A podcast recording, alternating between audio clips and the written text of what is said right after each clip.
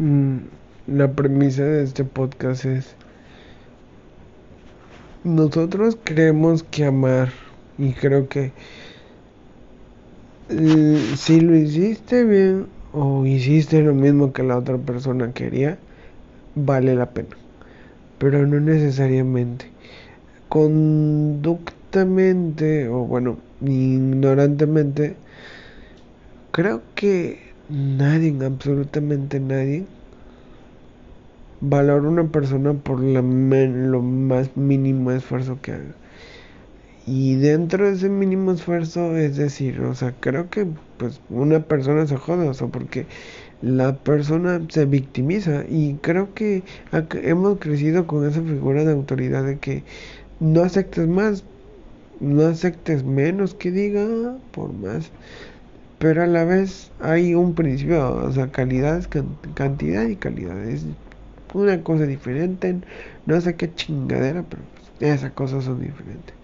El punto es que creo que todo ser humano, dentro de su naturaleza humana y dentro de pues, su paz o interior, su cerebro, no necesariamente nace amando, o sea, naces amando, pero esto es algo que desarrollas. Y sí, lo desarrollas. Paradójicamente sí, y es como por ejemplo trigonometrar, o sea, algo, o sea, como un proceso, un proceso en el que vamos amando. Más chiquito, experimentamos cada sentimiento, cada sentimiento. Y sí, pero a la vez la gente se queja últimamente, casi yo no uso TikTok, bueno, casi yo no leo Facebook, incluso hasta yo pienso crear un perfil para que me pregunten cosas sobre el podcast. Este, mm, pero el punto es que simplemente este, tenemos una idea muy controvertida. Pero el punto es que en estos últimos días que he visto TikTok, siempre me aparece un mensaje de que no aceptes más por menos o cosas así. Si una persona te ama, te va a amar el doble de lo que tú lo haces. Si una persona te ama, lo va a hacer. Si no, pues no. O sea, y creo que no entiendo cómo, coño, bueno, paradójicamente, o sea, es como, por ejemplo, si yo intentara medir cuánto amo a la persona que me dejó, o si yo intentara medir, pues, eso que amo tanto, y pues simplemente no. No creo que el amor sea algo medible o algo tangible, porque al final de cuentas somos humanos, tenemos margen de error y no podemos explicar todo lo que sentimos cuando nos enamoramos o esa cosa llamada amor.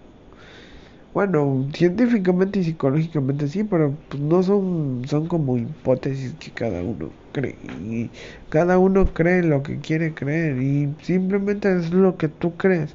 O sea, yo creer no es necesariamente, o sea, tú buscas o buscas un concepto en que creer, buscas un modelo a seguir. Pero no necesariamente, yo tengo mi modelo a seguir. Y es como de que, por ejemplo, yo no polinizo una, o polinizo una relación o aspiro a una relación donde pretenda que la persona, o sea, o sea, es como, por ejemplo, o sea, si yo salgo con una mujer y esta no me acepta tal como soy, o bueno, o me acepta tal como soy. Y creo que no, no necesariamente, porque nadie te va a aceptar como tú eres, ni a mí ni a mí. Entonces, ¿con quién, este, con, con qué mujer quiere, quiero yo estar? Y ahí es donde literalmente también entra una cosa llamada miedo.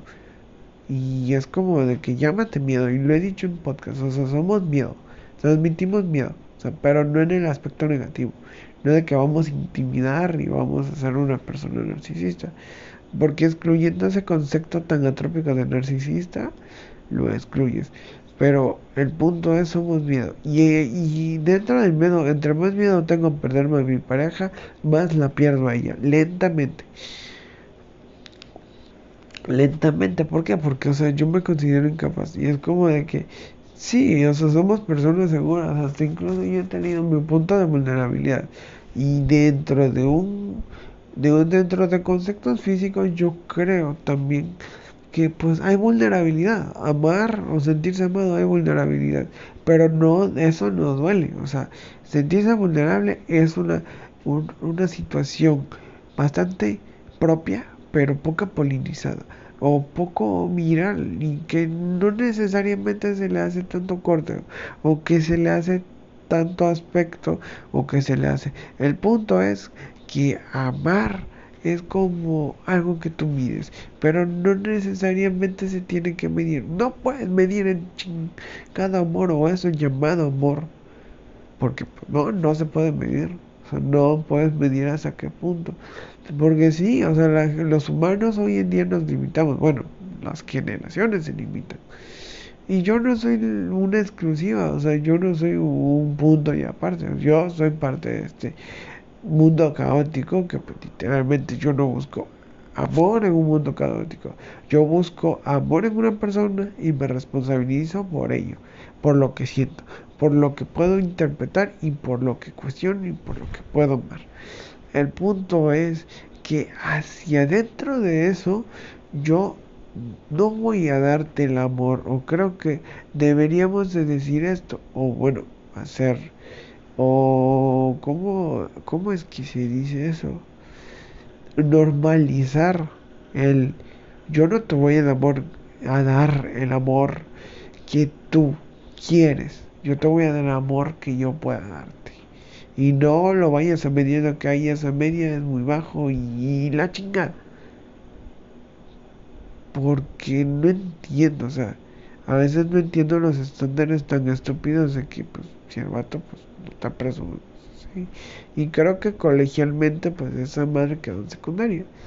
Pero el punto es que donde yo me responsabilizo donde yo amo yo donde yo acepto y donde yo me siento cómodo donde yo tengo paz mientras yo amo porque también ese es otro otro paradigma. El amor no es una pinche carga o sea Creo que el amor es sentir plenitud y si no la sientes, pues no estás en el lugar correcto. Como por ejemplo, el amor es victimizarse por lo que tú sientes. Y si amas a esa persona, es porque la amas de verdad, ¿no? En conclusión, amar simplemente sin medida. Y pues puedes amar, pero vas a dar el amor que tú puedas, no el que la persona quiere que le des, porque egoístamente pensamos de que no nos van a dar más amor del que nosotros queremos merecer, pero aún así le podemos poner nombre a otras cosas, o sea, como por ejemplo, amar sin medida. Y ya vemos sin medida. Y ya creo que parezco un pinche vudú, pero pues es lo que te digo. O sea, responsabilízate por lo que sientes aquí dentro no por lo que interpreta tu mente.